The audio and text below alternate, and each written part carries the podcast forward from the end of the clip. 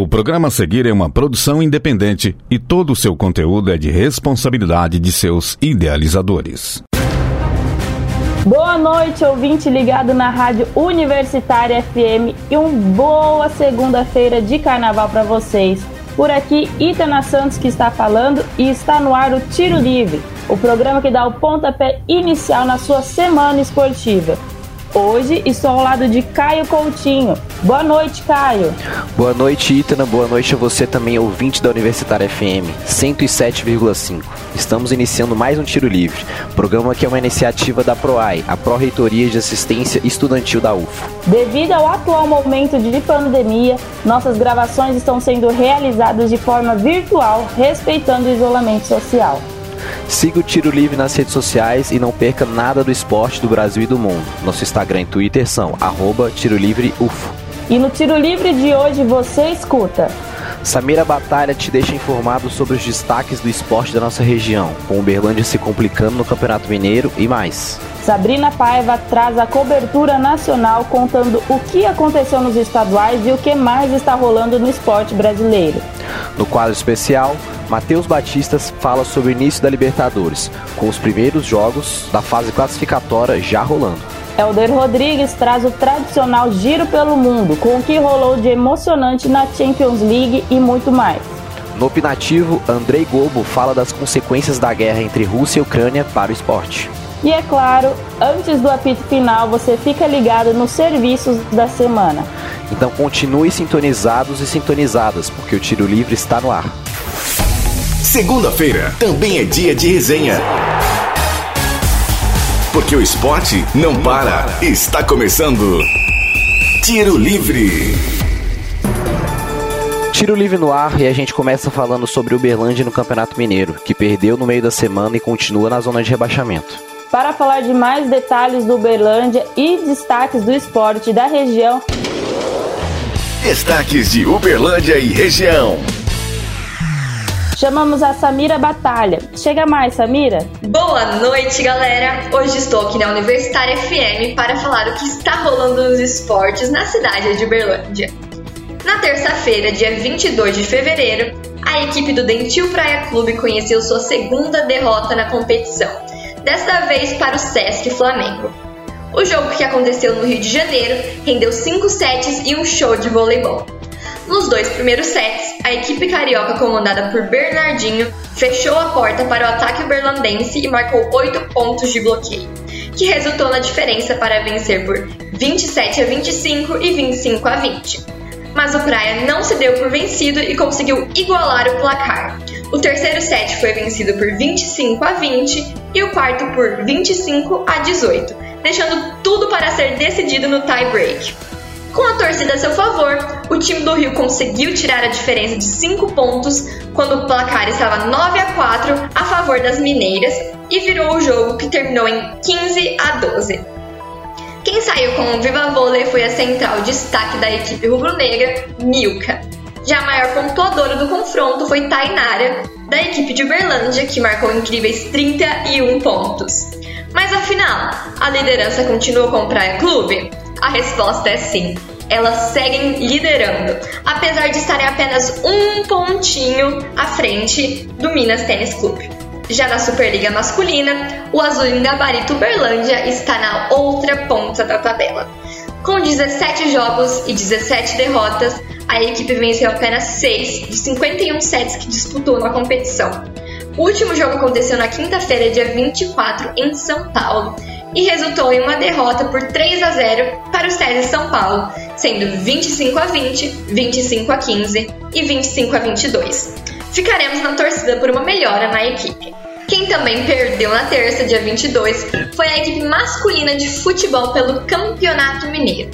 Enfrentando a Caldense no Parque do Sabiá, a equipe da casa pressionou no início com uma marcação alta e até teve chances de gol que não foram bem sucedidas. No segundo tempo, quando o Verdão começou a se encaixar no jogo com as duas alterações do intervalo, o volante Nailson foi expulso aos 13 minutos e logo em seguida levaram o gol da derrota. Ainda sem vencer na competição e na vice-lanterna, a equipe de Uberlândia corre sério risco de rebaixamento, faltando apenas três jogos. Apesar de notícias não tão boas, continuaremos na torcida nessa nova semana que se inicia. Então já anota aí os jogos da semana. Agora mesmo está jogando o Azulim Gabarito Uberlândia contra a equipe de Guarulhos com transmissão do Sport TV. O Dentil Praia Clube enfrenta Valinhos no dia 4 de março, sexta-feira, às 17 horas. E por último, mas não menos importante, o Uberlândia enfrenta o Tombense no sábado, dia 5 de março, às 16 horas. Me despeço por aqui, uma ótima semana a todos e todas. Valeu, Samira. Agora é torcer muito e apoiar o Verdão para que ele consiga escapar do Z2. Agora tá na hora de falar dos estaduais por todo o país e também da Copa do Brasil, com algumas cenas lamentáveis de brigas e agressões. Então chamamos ela, Sabrina Paiva, para nos deixar informados sobre o que aconteceu no esporte nacional. Destaques nacionais. O que está acontecendo pelo Brasil, Sabrina? Boa noite, Ítana. Boa noite, Caio. E boa noite a você, querido ouvinte sintonizado na Rádio Universitária. Hoje, infelizmente, começo com os casos de violência que marcaram a semana no futebol brasileiro. Na quinta-feira, o ônibus do Bahia foi atingido por uma bomba ao chegar na Fonte Nova para enfrentar o Sampaio Correia pela Copa do Nordeste. Os jogadores Danilo Fernandes e Matheus Bahia sofreram cortes pelo corpo e precisaram de atendimento médico. No sábado, o ônibus da delegação gremista foi atingido por pedras na chegada da equipe ao Beira Rio para o jogo contra o Internacional. A principal vítima do incidente foi o meio-campista paraguaio Matias Vilaçante. As pedras arremessadas atingiram o jogador e ele sofreu traumatismo craniano e concusão cerebral. O atleta foi socorrido e felizmente passa bem. O outro triste episódio de violência aconteceu na Vila Capanema, casa do Paraná Clube. Também no sábado, o time paranaense perdeu por 3 a 1 para o União e caiu para a segunda divisão do campeonato. Não foi possível terminar a partida, porque aos 41 minutos da etapa final, torcedores invadiram o campo para tentar agredir jogadores do Paraná. Mas, felizmente, os jogadores conseguiram entrar rapidamente nos vestiários. Os três casos evidenciam, infelizmente, uma triste realidade do futebol brasileiro. Mais uma vez, jogadores têm suas integridades físicas colocadas em riscos. Cenas como as que vimos nessa semana não podem ser toleradas. O futebol não é violência. A equipe Tiro Livre deseja pronta recuperação aos jogadores de Bahia, Grêmio e Paraná e que os envolvidos nesses atos sejam punidos. Agora vamos ao que deveria ser o único assunto de um jogo: o que acontece dentro de campo. Pelo Mineiro, o Atlético foi até o sul de Minas enfrentar o Pouso Alegre e saiu com a vitória. Eduardo Sacha e Fábio Gomes marcaram os gols da vitória. Com o resultado, o Galo vai a 19 pontos e assume a liderança do campeonato. Pelo Campeonato Paulista, o Corinthians venceu o Bragantino em casa com o gol de Gustavo Mosquito já no fim da etapa final. 1 a 0 para o Timão e classificação bem encaminhada para as quartas de finais. Já o Palmeiras não saiu do 0 a 0 com a Inter de Limeira. Jogando com os reservas, o Alviverde teve poucas oportunidades no ataque. Marcelo Lomba foi o destaque da partida com ótimas defesas. Também ficou no empate foi o Santos. Jogando dentro de casa, o alvinegro praiano deixou a vitória escapar já nos acréscimos. Douglas Badio converteu o pênalti e deu números finais à partida, 2 a 2. No Carioca, o Fluminense venceu o clássico contra o Vasco e disparou na liderança do campeonato. German Cano e Gustavo Nonato fizeram gols da vitória tricolor. Com o resultado, o Flu garante a classificação às semifinais. Já o Vasco segue na terceira colocação com 19 pontos. O vice-líder Flamengo empatou com o Resende por 2 a 2 e segue na cola do tricolor. Já o Botafogo perdeu para a Portuguesa e permanece na quarta colocação da competição. Pelo Campeonato Baiano, o Vitória ficou no empate com o Atlético, 0 a 0.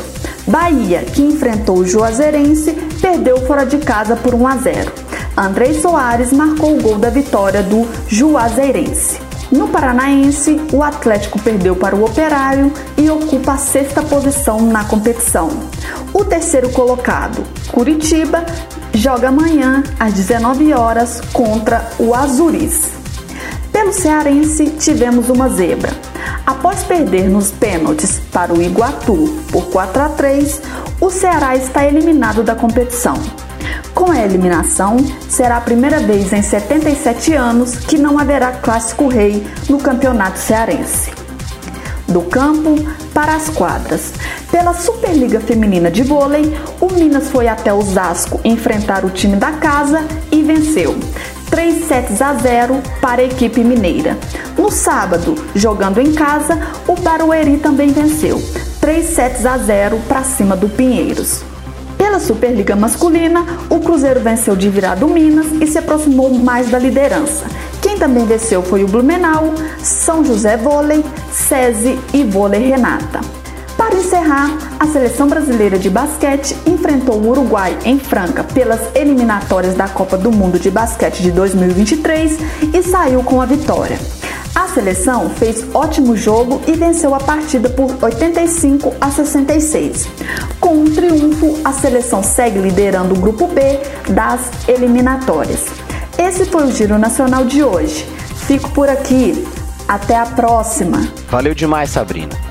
Nessa última semana, a fase classificatória da Libertadores, antes conhecida como Pré-Libertadores, se iniciou com os jogos da ida da primeira fase já rolando. Alguns resultados foram favoráveis para equipes brasileiras, como para o Fluminense, outros nem tanto, como para o América. Para falar mais desses resultados da Libertadores e das expectativas dos times, Matheus Batista. Tiro Livre Especial.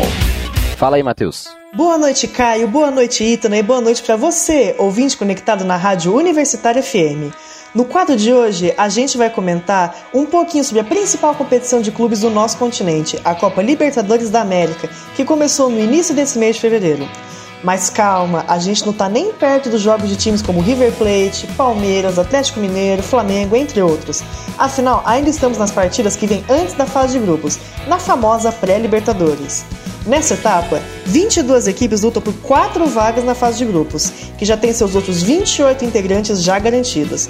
As equipes garantidas tiveram as melhores campanhas em seus campeonatos nacionais, enquanto as que ainda buscam uma vaga tiveram boas campanhas, só que ainda precisa de um passinho a mais para sonhar com a taça. Na pré-Libertadores, temos três fases. A primeira delas já passou, e os classificados foram o Bolívar, que é da Bolívia, ganhando do Deportivo Lara da Venezuela, e agora enfrenta a Universidade Católica do Equador nessa segunda fase. Também tivemos o paraguaio Olímpia, que tem três Libertadores no seu currículo, eliminando a Universidade César Vallejo, do Peru, e agora faz um duelo de gigantes contra o Atlético Nacional da Colômbia. E por fim, o Barcelona do Equador, semifinalista da última edição, passou do Montevideo City Torque do Uruguai e agora pega o Universitário do Peru. Agora na segunda fase que entram as outras equipes, entre elas os brasileiros América Mineiro e Fluminense, além de outros times fortes como Estudiantes da Argentina, que é tetracampeão da Libertadores, o Atlético Nacional da Colômbia, que já venceu duas vezes a competição, e além de outras equipes que sempre marcam presença na Libertadores, como o boliviano The Strongest, o paraguaio Guarani e o colombiano Milionários. E falando no Milionários, ele é adversário do Fluminense nessa fase. Na primeira partida, o tricolor das Laranjeiras viajou até Bogotá e teve uma parada dura. Superando a altitude, a lesão de seu ídolo Fred logo no primeiro tempo e a própria desorganização em campo, o Flu venceu Milionários de virada por 2 a 1 com gols de David Braz e Germán Cano, e com direito a pênalti defendido por Fábio. Os comandados de Abel Braga voltam a campo amanhã às 9h30 da noite para decidir quem se classifica para a terceira fase. Quem passar enfrenta o vencedor de Olímpia e Atlético Nacional. No jogo de ida, os paraguaios venceram por 3 a 1. E na sua estreia em competições internacionais, o América Mineiro enfrentou o velho conhecido dos torcedores brasileiros, o Guarani do Paraguai. Mas o resultado não foi muito bom para o Coelho, não. O América, jogando no Independência, contou com o apoio incessante das arquibancadas, com uma torcida eufórica pela primeira partida da história do clube na Libertadores. O time mineiro pressionou o Guarani durante a partida toda, martelou a defesa adversária o tempo inteiro, mas não teve sorte. E ainda aos 45 do segundo tempo, viu Coleman, não aquele do Bar de Munique, arrancar pela ponta, cortar para o meio e bater pro gol. A bola desviou na zaga e acabou com qualquer chance de defesa do goleiro Jailson. Fim de jogo, América 0, Guarani 1. Agora, a missão do Coelho vai ser lá no Paraguai, no estádio Defensores del Chaco. O jogo vai ser na quarta-feira, às 7h45 da noite. Quem passar enfrenta o vencedor do confronto entre Barcelona de Guayaquil, do Equador, e Universitário do Peru. No jogo de ida, os equatorianos venceram por 2 a 0. Por fim, tivemos duas zebras nesses jogos de idas da segunda fase. O tetracampeão Estudiantes da Argentina visitou o Audax Italiano, time do Chile que disputa a Libertadores apenas pela terceira vez na sua história. Os argentinos foram surpreendidos por uma defesa bem sólida dos chilenos, e com um gol logo aos 6 minutos, o Audax venceu por 1 a 0. O jogo de volta acontece na quarta, 9 e meia da noite. Lembrando que o vencedor desse duelo pega quem passar entre Everton, também do Chile, e Monagas da Venezuela. O Everton venceu o jogo de ida por 3 a 0.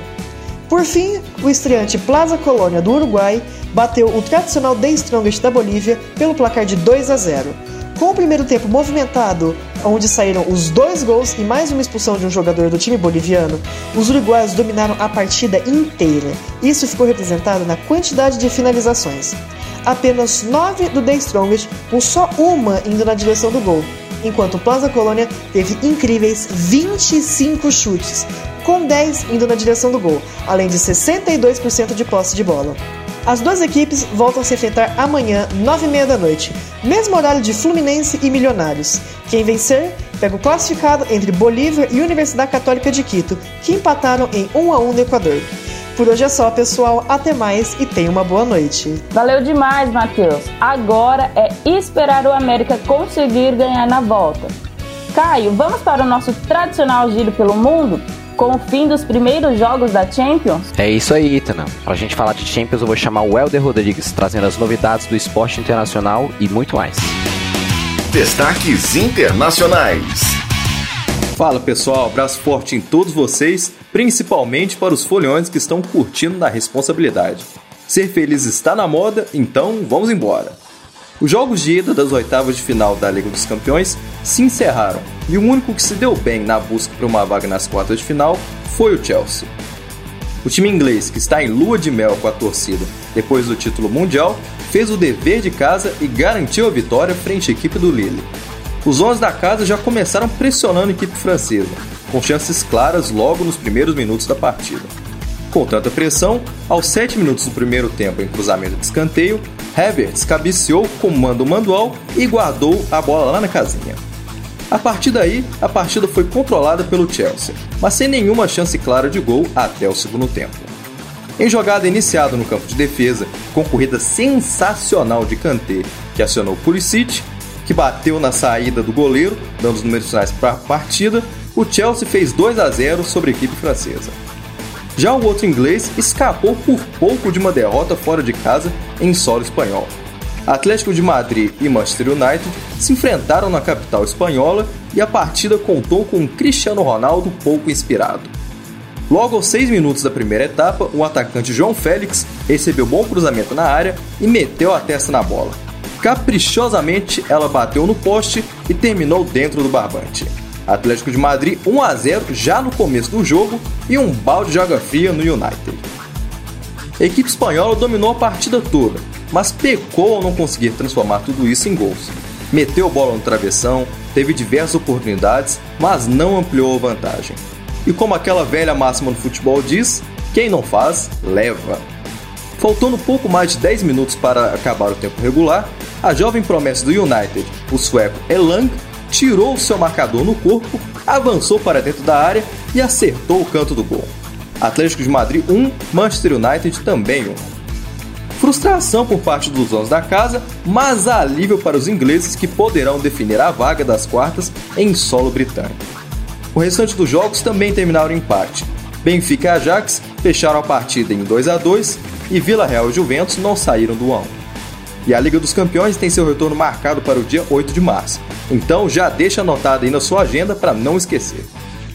Pela Premier League, o líder isolado Manchester City se recuperou da derrota frente ao Tottenham na última rodada e venceu fora de casa a equipe do Everton pelo placar mínimo. Aos 37 do segundo tempo, após cruzamento rasteiro fraco dentro da área do City, um desvio no meio do caminho e falha bizonha de zagueiro Kane, o atacante Foden abriu o placar e garantiu os três pontos para a equipe visitante. Assim, o Manchester City chegou a 66 pontos na competição, sentindo forte o bafo do Liverpool em seu cangote, que tem um jogo a menos e possui 60 pontos. Em terceiro, bem mais distante na disputa, o Chelsea, com dois jogos a menos, tem 50 pontos. E fechando o G4 está o Manchester United com 47 pontos, depois do empate no último jogo em casa, frente ao Watford. Ainda na Terra da Rainha, a Copa da Liga Inglesa tem um novo campeão depois de um jogo sensacional e bem maluco. Chelsea e Liverpool se enfrentaram no estádio Wembley e presentearam os torcedores com um primeiro tempo bastante movimentado, mas com um domínio um pouco maior do Chelsea, que teve as melhores chances. Para ficar em um exemplo, aos 48 minutos, Pulisic fez um excelente cruzamento para dentro da área e encontrou Mount sozinho na entrada da grande área.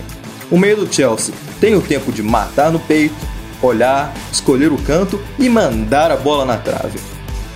E se a tônica do primeiro tempo foram lances desperdiçados, a do segundo tempo seriam os gols anotados, mas anulados.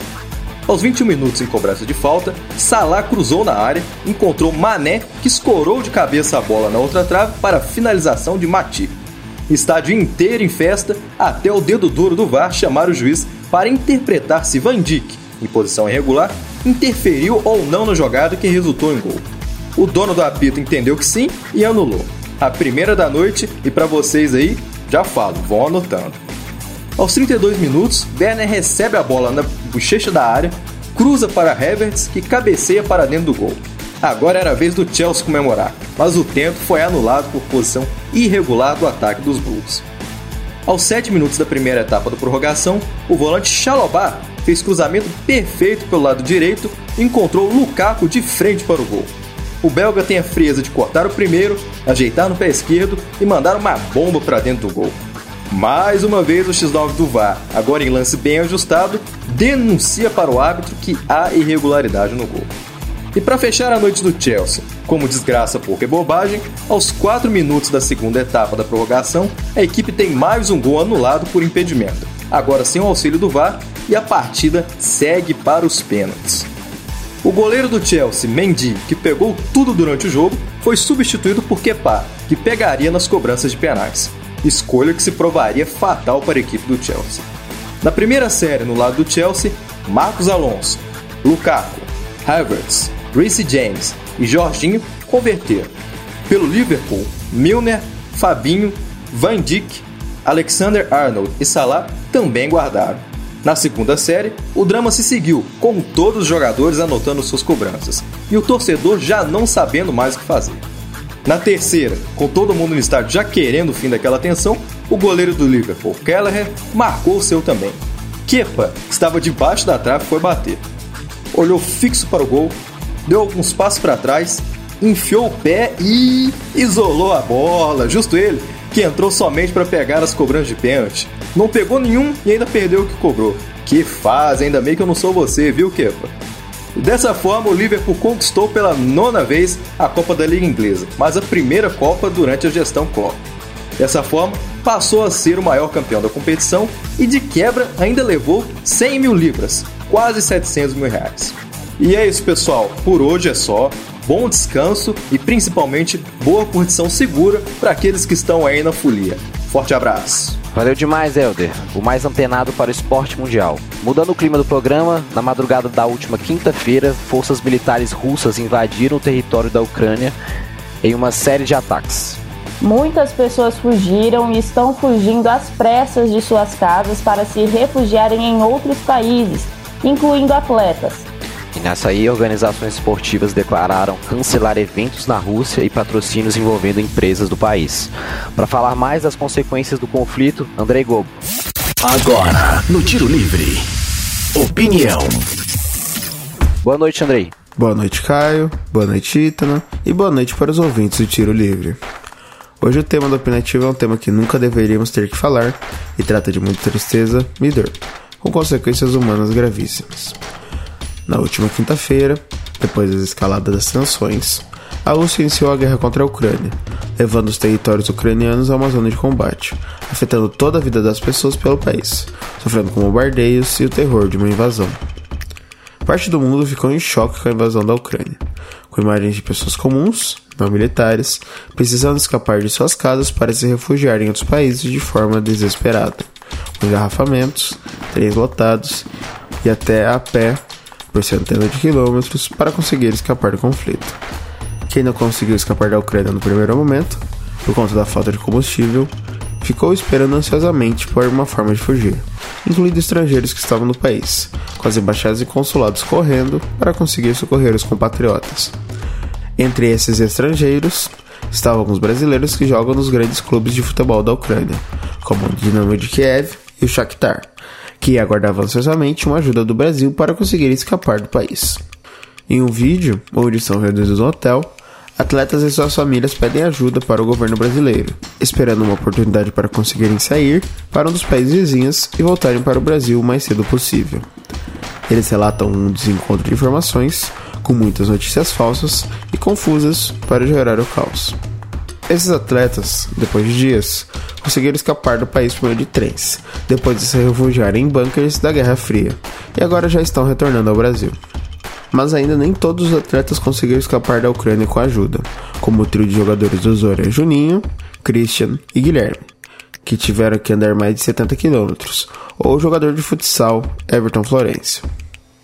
E, com o conflito, diversas associações esportivas já declararam romper contratos para eventos que aconteceriam na Rússia, como a própria UEFA, a FIFA, a Federação Internacional de Vôlei e alguns clubes e seleções.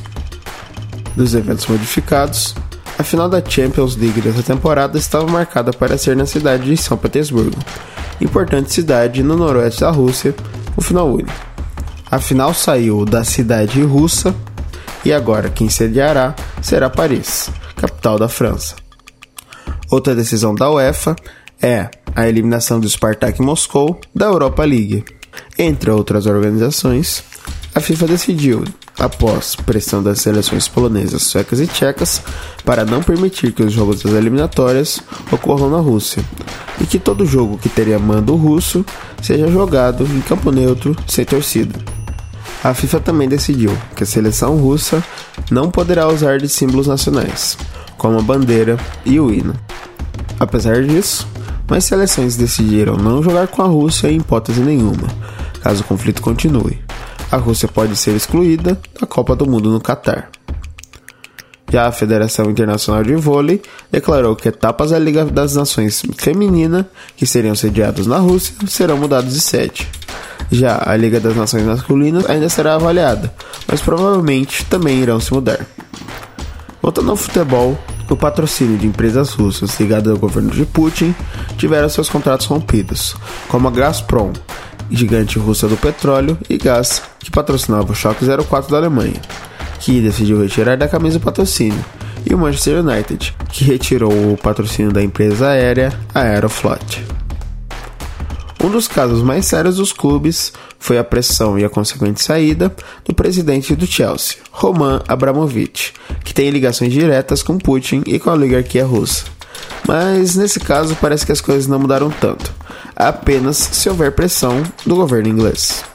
Voltando aos jogadores, os ucranianos pelo mundo foram apoiados pelos seus clubes e suas torcidas, como Yarenchuk no Benfica, que foi ovacionado, o goleiro Andriy Lunin, do Real Madrid que teve o apoio do técnico Ancelotti.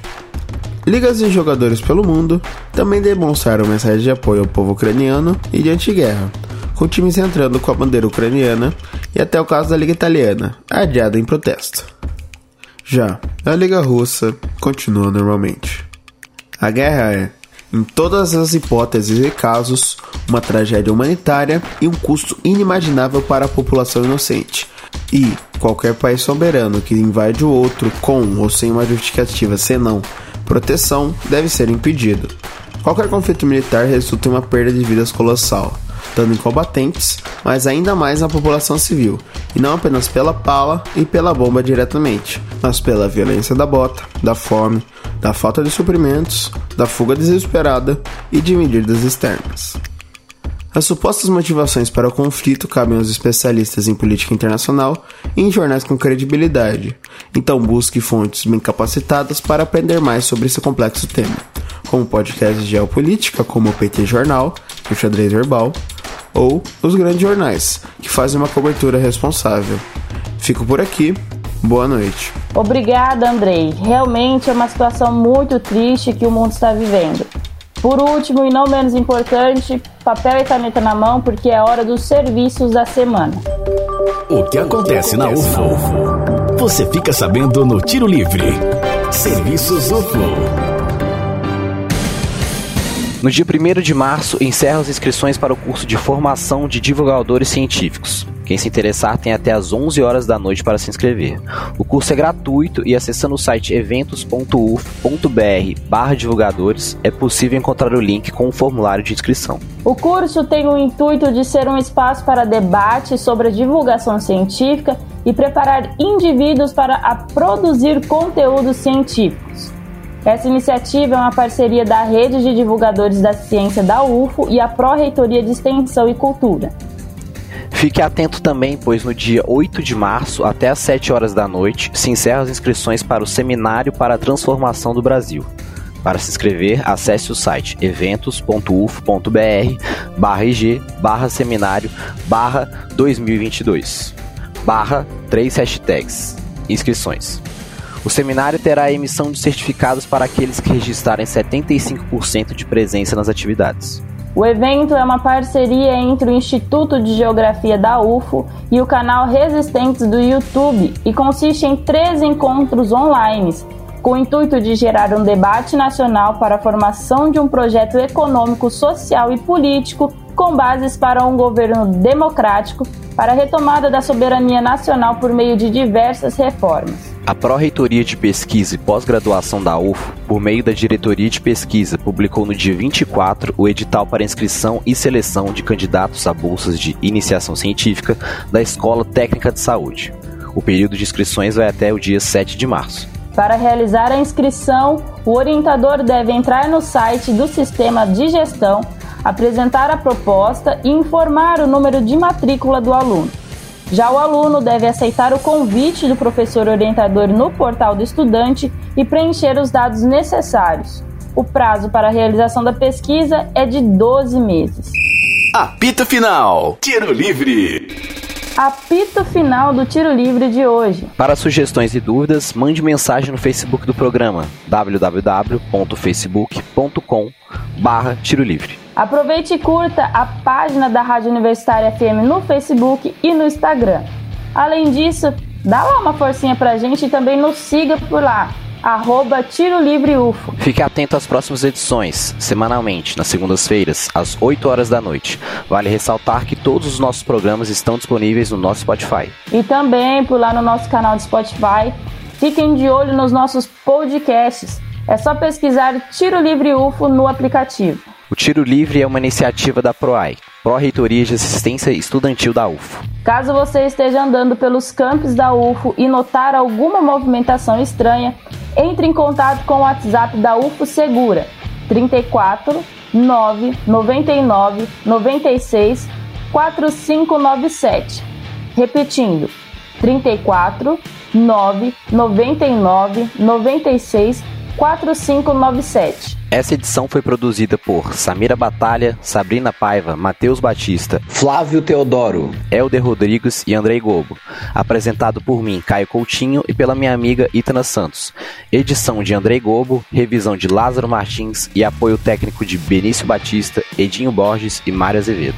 Boa noite, Caio. Tenha uma ótima semana. Para você também, querido ouvinte. Muito obrigado pela sua audiência nesta edição carnavalesca do Tiro Livre. Boa noite, Itna. E a você que esteve conosco na 107,5, um abraço e uma ótima semana esportiva a todos e todas. Universitária apresentou Tiro Livre. O conteúdo que você ouviu é de uma produção independente, sendo assim de inteira responsabilidade de seus idealizadores.